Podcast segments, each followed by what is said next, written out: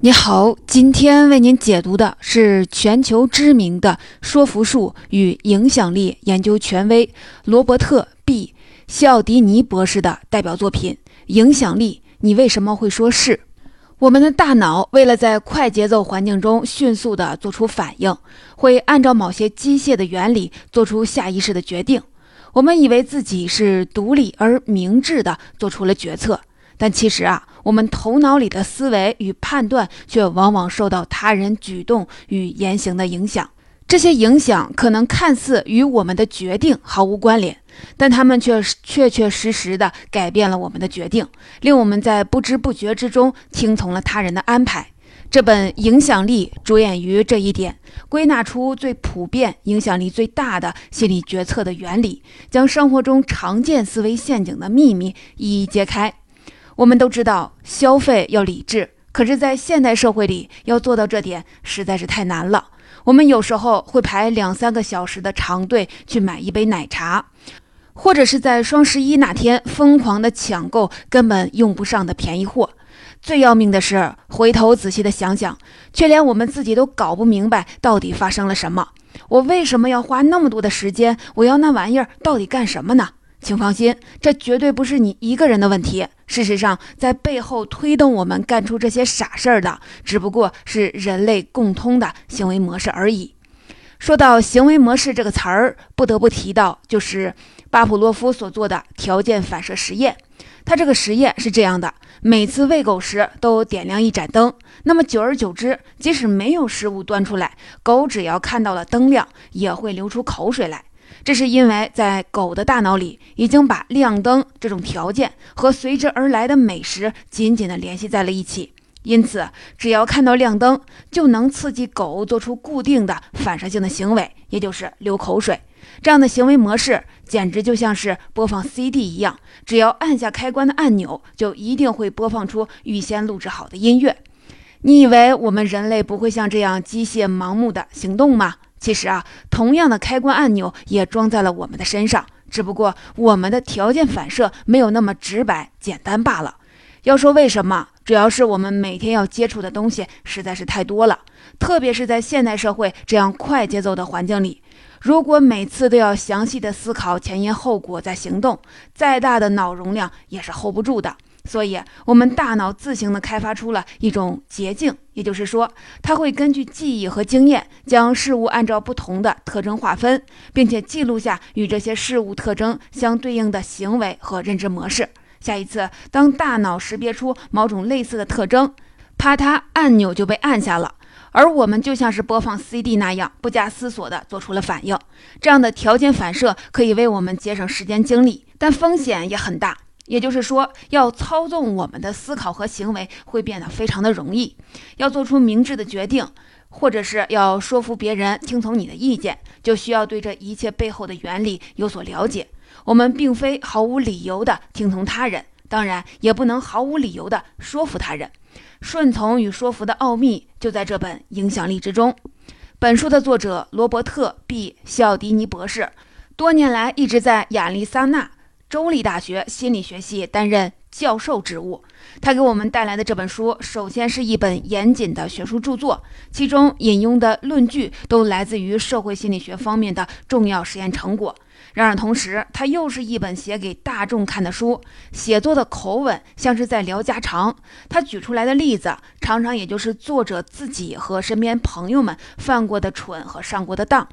正是这种接地气的方式，才令这本书对于我们的日常生活格外的有所启发。这本影响力分析了大量现代社会中人类常见的行为，从中归纳出让我们在无意之间受到他人影响的几大心理力量。其中最为重要的就是互惠原理、承诺与一致原理以及社会认同原理。互惠原理说的是，如果有人为我们做了一件什么事儿，我们就会觉得应该也要为他做点什么。承诺与一致原理呢？它指的是我们总有一种天然的责任感，觉得自己有必要遵守承诺，保持自己的言行前后一致。最后的社会认同原理，它则是一种从众心理，说的是我们在公众场合总是会看别人的行为举止来决定自己的行动。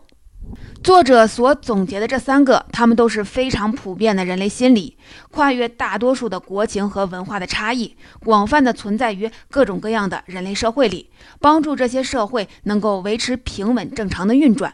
无论在美国还是在中国，都是一样。生活中的人情交往需要互惠原理，承诺与一致原理则保证我们能放心的相信他人。至于社会认同原理，它能让社会更加的和谐稳定。可是水能载舟，亦能覆舟。如果我们放任他们做出机械反应，这三种最普遍的心理也就很可能变成我们最大的弱点。当然，时代瞬息万变，随之所产生的社会心理也不是一成不变的。作者非常的注重时刻更新自己的著作，进行了多次的修订重版。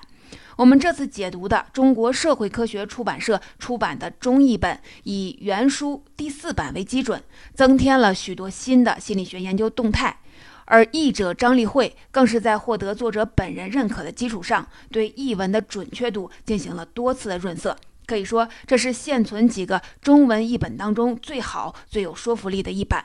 接下来，就让我来详细的说说本书中所提到的这几种心理力量。他们是以什么样的方式影响了我们的生活？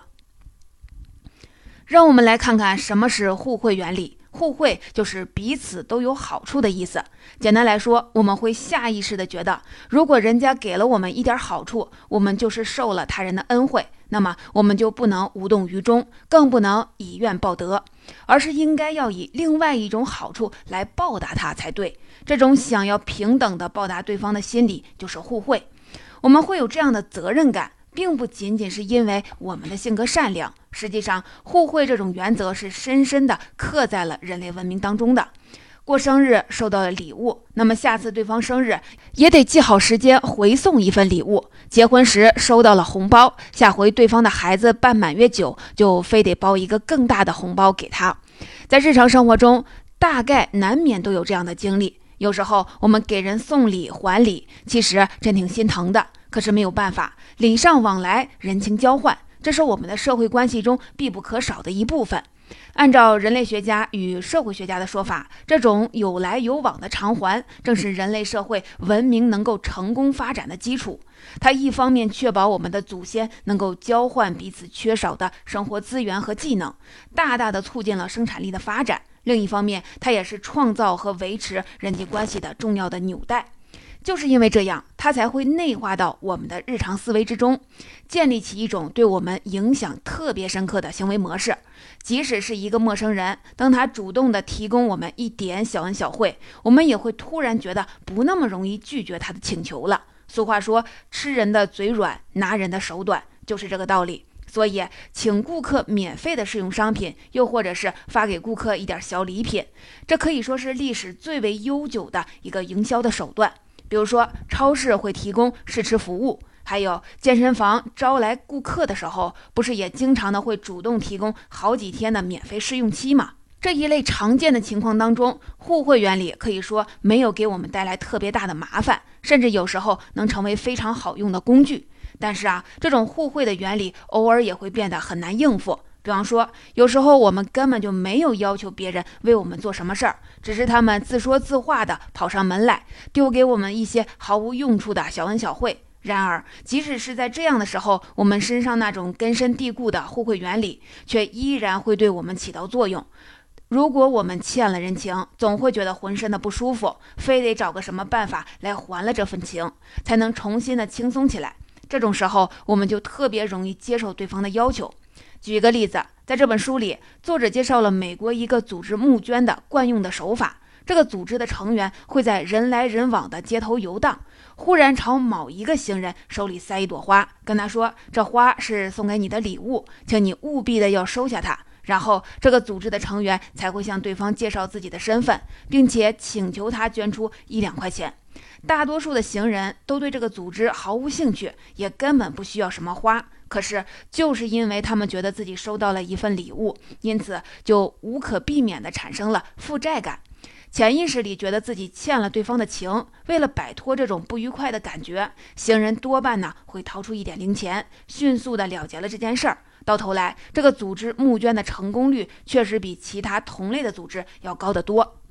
只是给了你一朵根本就不想要的花，就可以让你乖乖的掏钱。互惠原理的影响力可以说是非常巨大的。然而，最可怕的是，有时候对方连一朵花都不必给你，却也能够利用互惠的原理使你顺从。比方说，假设我是你的朋友，现在想向你借钱，一开口先借一千块，你觉得实在是不愿意借，就拒绝了我。这时候，我再退而求其次，说一千块不行，那至少借我两百块给我吧。你是不是就突然觉得这个要求听起来合理了许多？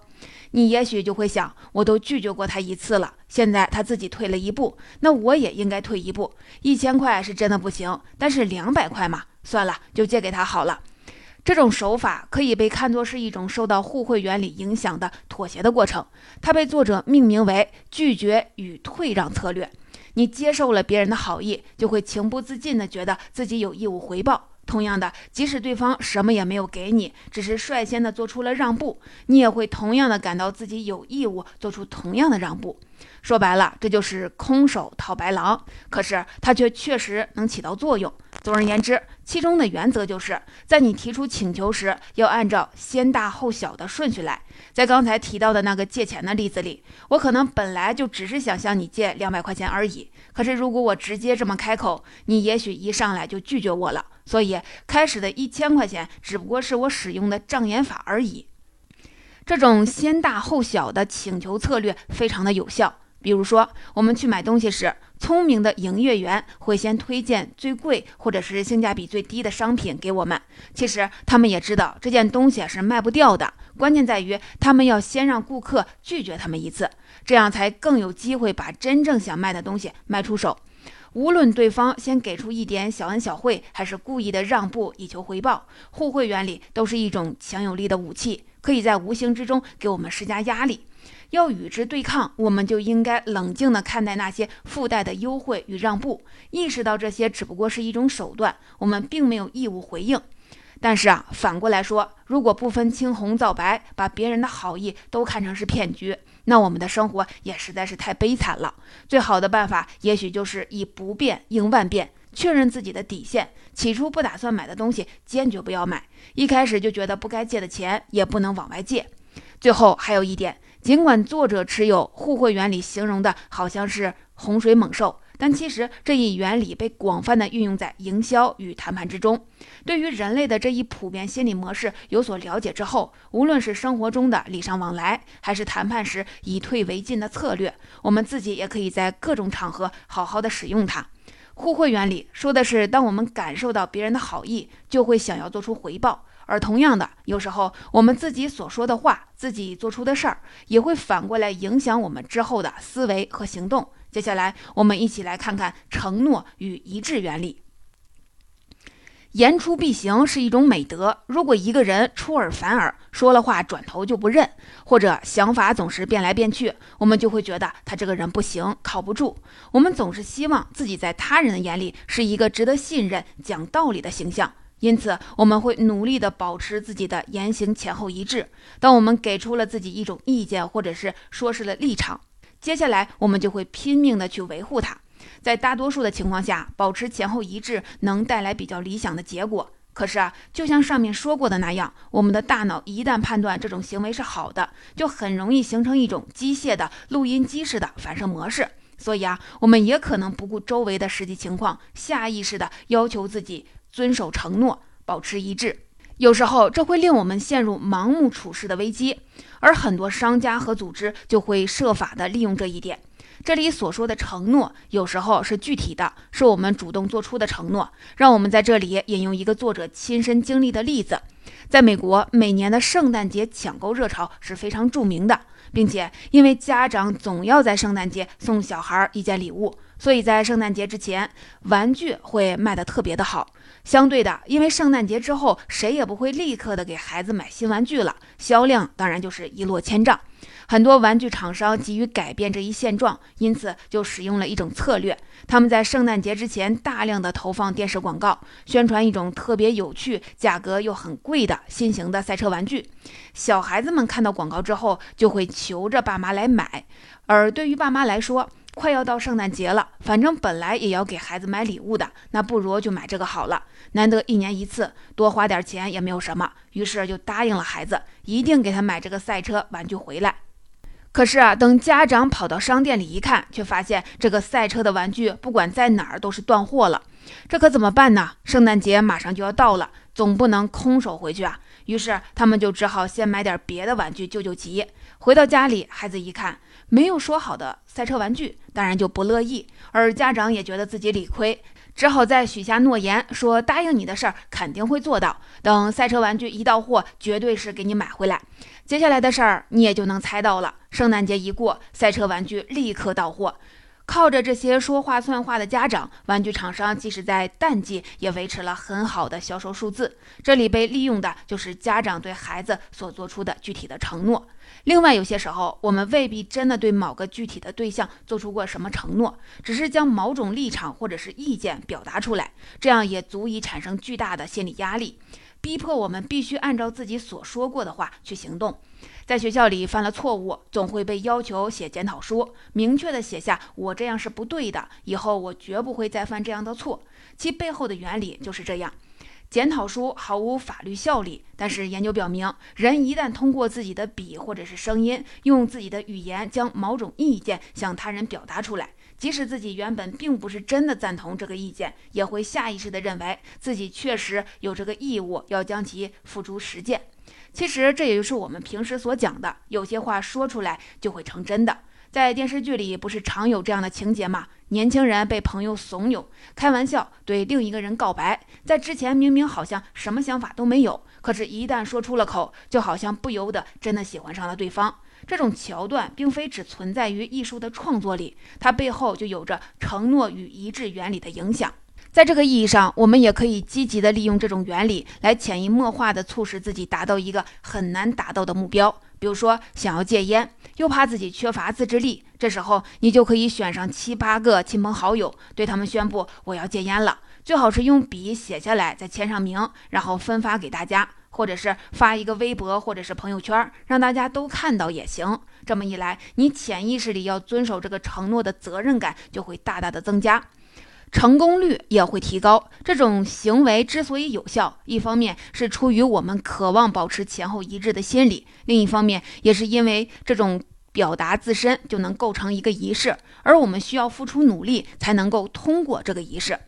研究表明，我们做成一件事儿所需要的努力越多，我们对这件事儿就会越看重。比方说，很多大公司招聘员工的门槛高得惊人，有时候应聘者要花上一个月的时间过关斩将，通过好几轮的各种各样的笔试的面试，才最终如愿以偿。从统计数据来看，越是经历千辛万苦进入公司的职工，他们对公司的忠诚度就越高，对自己工作的自豪感也就越强。即使在工作中经历了一些挫折，他们也不会轻易的选择放弃。而相反的，那些很容易就被招聘进去的公司员工，他们离开公司也要容易得多。当然了，不分青红皂白，坚持前后一致，这样的行为有时候是会显得非常的愚蠢的。比如说，日本闹得沸沸扬扬的。电通公司员工自杀事件，名校毕业的年轻女孩进入了业界最大的公司，可以说是前程似锦了。结果却因为工作压力太大而自杀。很多人会觉得这种事儿不能理解，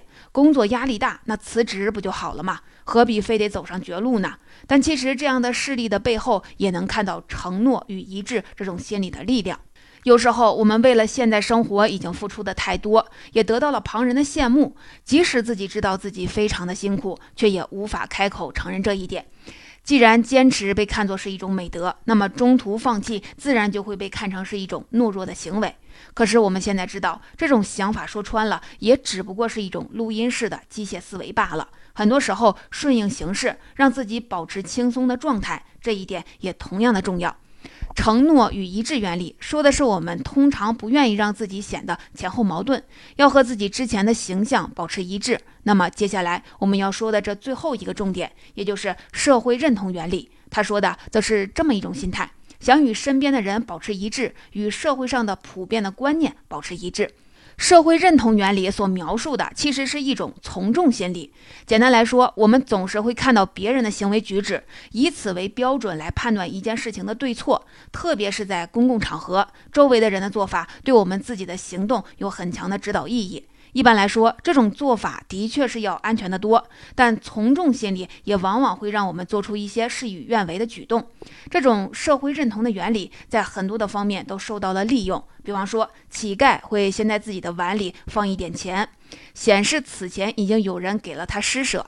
电视情景喜剧总是会在各种段落插入录好的观众的笑声，这样电视机前的观众即使并不当真觉得这个段子好笑，也会因为听到了笑声而不自觉地被带跑。还有最常用的广告手法，并不是直接宣传商品的质量，而是宣传它的销量。这背后的潜台词就是大家都买我们的商品，所以你也应该来买。我们之所以会加入双十一这样的购物热潮之中，最大的原因就是因为看到别人也都在买买买。在美国销售业界有一句名言：在我们的顾客当中，有自己想法的人只有百分之五，剩下的百分之九十五都只是模仿者而已。社会认同原理在什么时候最能发挥作用呢？是在我们自己内心有些不安，对自己接下来的选择感到没有信心、感到犹豫的时候，我们观察他人的反应，借以消除自己心中的犹豫。但是啊，有一个事实很容易被我们忽略，那就是说，其他人可能也在犹豫，他们可能也正在做与我们同样的事儿。特别是在形势很不明朗的时候，每个人都是在互相观察，期待别人能用行动来给自己一个答案，其导致的直接后果就是谁也不会率先的站出来行动。有一个术语用来形容这样的状况，叫做多元无知。说的更通俗一点，就是三个和尚没水吃。有的时候，这种状况会导致非常严重的后果。一九六四年的一个夜晚，在美国纽约一处居民区发生了一起谋杀案。一名年轻的女子被人当街刺死，整个追逐的过程长达了半个小时，至少有三十八个附近的居民目睹或者是听到了这起谋杀案正在发生，可是没有一个人出来阻止，甚至没有一个人动手打一个匿名的报警电话。这个事实被揭露出来之后，舆论沸腾了，谁也不知道为什么事情会变成这个样子，所以新闻媒体统一将此事归罪于冷漠麻木的都市生活。说现在这种快节奏的现代社会，已经将城市居民变成了心肠很硬的冷血怪物。与之类似的事情还有很多，比如说有人在闹市的街头突然发病倒了下去，行人纷纷走过，却没有一个人停下来帮他一下。乍看起来，这种事情也的确只能用世风日下来批评了。可是啊，作者这样的心理学家却有他自己不同的解释。他认为，在这背后坏事儿的就是社会认同原理。人们总是不明白，为什么明明有那么多的目击者，却就是连一个肯帮忙的人都没有呢？然而问题就在于人太多了，每个人都在等待他人行动，每个人都想，既然有那么多的人在场，那总有一个人会站出来的。换句话说，如果谁都没有站出来，那么我们就会下意识地觉得，这说明一切正常，根本不需要采取什么行动。这就引出了一个很有意思的结论：有时候，对于那些身处险境需要帮助的人而言，在场的人并不是越多就越好。特别是像在街头发病倒下的这样情况，如果在场的人只有一两个，那他得救的机会要大得多。这个结论也得到了多种行为实验的证明。所以啊，人们在城市里得不到救助，并不是因为都市人冷漠无情，而是因为在大都市里，首先环境变化较快，情况容易变得混乱，令人难以判断局势；其次，都市人口密度很大。最后，在大城市的街头，大家谁都不认识谁。正是这三个因素导致了人们更倾向于观察他人的反应，也就是上面所说的多元无知这种局面的产生。但是，即使大家不是故意的无视别人的困境，这样的现象依然非常的危险。因此，作者在这里提出了一个建议：如果你自己因为突然发病或者是突然遇袭而需要帮助，最好的办法不是向一大群的人同时呼救，而是应该趁着自己还有意识、能够行动，及时的从人群中挑出一个人来，指着他，明确的说：“这位穿蓝色衣服的先生，请帮我打一个急救电话。”这一句简简单单的话，能消除所有的不确定因素。被你指定的这个人，他明确的知道自己负有责任，对你提供帮。助，因此也就不必看别人的反应来行动。所有科学依据都表明，这样的做法能够大大的提高获救的可能性。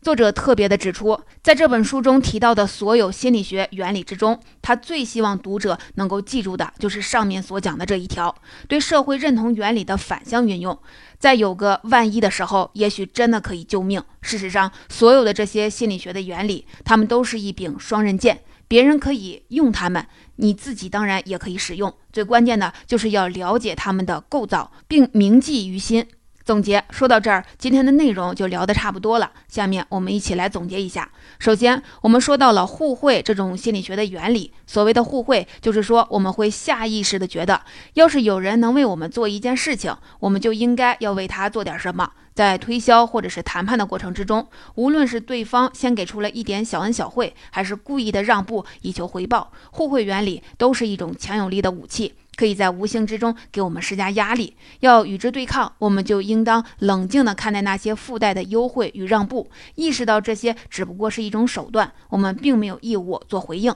其次，我们说到了承诺与一致的原理，我们会努力地保持自己的言行前后一致。当我们对他人做出了承诺，给出了自己的一种立场，接下来我们就会拼命地去维护它。这有时候可能就是对某个对象做出的具体的承诺，有时候也可能只不过是表达了某种意见，但这样也足以产生巨大的心理压力，逼迫我们必须按照自己所说过的话去行动，不分青红皂白，坚持前后一致。这样的行为有时候是会显得非常愚蠢的。对于自己消费的产品，我们还是要自己提高鉴别能力。另外，我们也要勇于面对自己心境的变化。最后，我们说到的是社会认同原理。简单来说，我们总是会看到别人的行为举止，以此为标准来判断一件事情的对错。特别是在公共场合，周围的人的做法对我们自己的行动有很强的指导意义。但是啊，因为这种心理太普遍了，所以在形势很不明朗的时候，可能每个人都在互相观察，谁也不行动，这就会造成三个和尚没水吃的现象。我们以为自己是独立而明智地做出了决策，但其实我们头脑里的思维与判断却往往受到他人举动与言行的影响。这些影响可能是微不足道，看似呢与我们的决定毫无关联，但他们却实实在在地影响了我们，改变了我们的决定，令我们在不知不觉之中听从了他人的安排。这本影响力为我们将这些影响我们的力量做了归类，并且将其原理一一的解释清楚。当然了，这些心理学的原理，它们本身并不会害人，也不会帮助人，它们只是完全中立的工具而已。我们可能会因为这些原理而被欺骗，同样也可能利用这些原理去说服别人，让工作更为顺利，减少日常交流中因沟通不畅所带来的问题，甚至可能救自己一命。可是也要记住，心理学本身所归纳出的各种心态和思维模式，它们固然是经过了大量科学实验才得出的严谨的结论，但人类的思维实在是太过复杂。像书中所说的这几种原理，也只不过是一些比较普遍的现象，并不是放之四海而皆准的公式。具体的情况还是会因人而异，因社会环境而异的。如果拿着这本书里所归纳的这几套原理，不分青红皂白的四处套用，那才真的是如作者所讲，陷入机械盲目的思维陷阱之中了。